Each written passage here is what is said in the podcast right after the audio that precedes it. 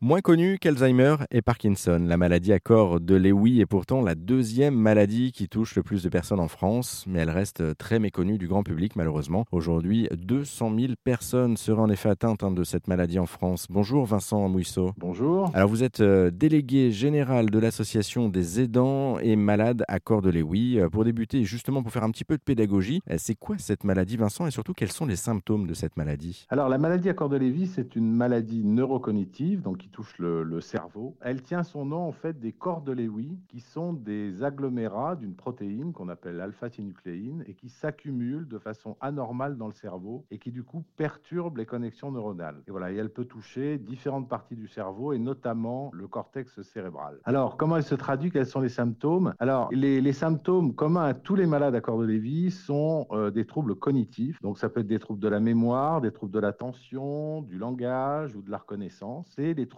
qui sont communs à tous les malades à corps de Lévy. Ensuite, en fonction des zones du cerveau qui sont touchées par les corps de Lévy, les symptômes peuvent être de différentes natures d'un patient à l'autre. Alors, on peut observer des troubles du comportement, de l'apathie, de l'anxiété, de l'irritabilité. C'est souvent les premiers symptômes qui apparaissent, les premiers signes visibles, c'est de l'apathie, une forme de, dépression. Ça peut être aussi des troubles d'allure psychiatrique, euh, parfois très très difficiles à vivre, comme des hallucinations, des délires euh, et d'autres symptômes de cette nature. Ça peut être aussi des troubles du comportement et notamment des troubles du comportement pendant le sommeil, pendant la période du sommeil paradoxal, avec des phases de somnambulisme, d'agitation très fortes. Et puis, ça peut être aussi euh, des troubles moteurs, des troubles physiques, donc un ralentissement moteur, des raideurs, des blocages ou des, des pertes d'équilibre. Voilà pour les principaux symptômes, en sachant que d'un patient à l'autre, c'est vrai que ça peut varier. Certains patients peuvent avoir des hallucinations, d'autres pas. Certains patients n'ont jamais de troubles moteurs, d'autres en ont dès le début de la maladie. Donc, c'est très variable en fonction des zones du cerveau qui sont touchées par les corps de Lévy. Et c'est aussi pour ça que c'est si difficile du coup à diagnostiquer, parce que ça se rapproche aussi euh, de, j'évoquais Alzheimer et Parkinson, on est un petit peu sur les, les mêmes symptômes finalement de ces maladies-là. Alors en apparence oui, c'est les mêmes symptômes, mais en réalité ils sont quand même assez différents. Mais c'est effectivement le problème, elle est difficile à diagnostiquer. En fait, elle est souvent confondue, à tort, avec euh, euh, parfois une maladie d'Alzheimer, parfois une maladie de Parkinson, mais aussi très souvent avec des troubles psychiatriques, notamment quand les premiers symptômes sont d'ordre un peu dépressif. Souvent on, on la confond avec une dépression alors que ça n'en est absolument pas une. Les symptômes, comme vous l'avez compris, sont très variables d'un patient à l'autre. Ça, c'est ce qui rend les choses difficiles d'un point de vue diagnostique. Il y a aussi une autre raison qui est une caractéristique de la maladie, de cette maladie, une spécificité, c'est les grandes fluctuations des symptômes qui peuvent varier, mais du tout au tout, d'une minute à l'autre ou d'un jour à l'autre. Les connexions neuronales, elles peuvent tout d'un coup se débrancher et se reconnecter. Et, c'est ce qui rend la maladie très difficile à vivre et parfois très difficile à diagnostiquer parce que parfois, pendant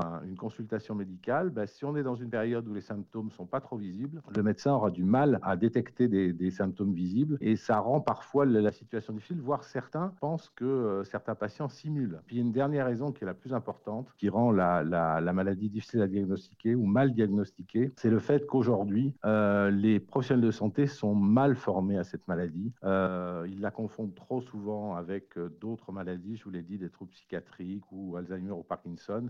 et du coup, ben, ce manque de formation des professionnels de santé fait que le diagnostic est un sous-diagnostic euh, endémique de cette maladie. Est-ce qu'on peut la traiter, cette maladie, et, si oui, comment en fait Des traitements qui, sur les causes neuronales de la maladie, il n'en existe pas aujourd'hui, pas plus qu'il n'en existe pour les autres maladies neurodégénératives. En revanche, euh, il existe des traitements qui peuvent stabiliser ou atténuer les symptômes, à condition de mettre en place un traitement euh, adapté et propre à chaque malade en fonction de ses symptômes et des caractéristiques des symptômes qui le concernent. Donc oui, il existe des traitements qui peuvent atténuer les symptômes, mais non, il n'existe pas de traitement qui guérisse la maladie au sens strict du terme. Le problème par rapport à cela, c'est que s'il existe des traitements pour les symptômes, malheureusement, les médicaments, la panoplie de médicaments qui existe n'est pas remboursée par la sécurité sociale et même a été déremboursée il y a quelques années. Et évidemment, pour certaines catégories de population, ça rend euh, la prise en soin extrêmement difficile et parfois pas du tout accessible. Question bête, mais est-ce que du coup, au quotidien, c'est facile de, de vivre avec euh, cette pathologie Alors, la maladie à corps de Lévy, c'est une maladie, euh, il ne faut pas se raconter d'histoire, qui est difficile à vivre. Pour les malades, parce que les symptômes sont très handicapants, qu'ils sont très fluctuants et donc très imprévisibles, et aussi parce que les malades ont cette caractéristique qu'ils restent très conscients et lucides. Contrairement à d'autres maladies neurodégénératives, ils sont très conscients et lucides de leur état et de là où ils en sont, même si euh, par moments ils déconnectent un peu, mais ils sont toujours lucides. Quand la maladie est diagnostiquée tôt, le malade peut se préparer, être prêt préparer aux symptômes qu'il va devoir affronter, les connaître, mieux les connaître et mieux, mieux savoir les appréhender. Lorsqu'ils apparaissent de manière subite, imprévisible, qu'il n'y était pas préparé parce qu'il n'a pas été diagnostiqué, euh, la vie est quasiment traumatisante pour ces malades.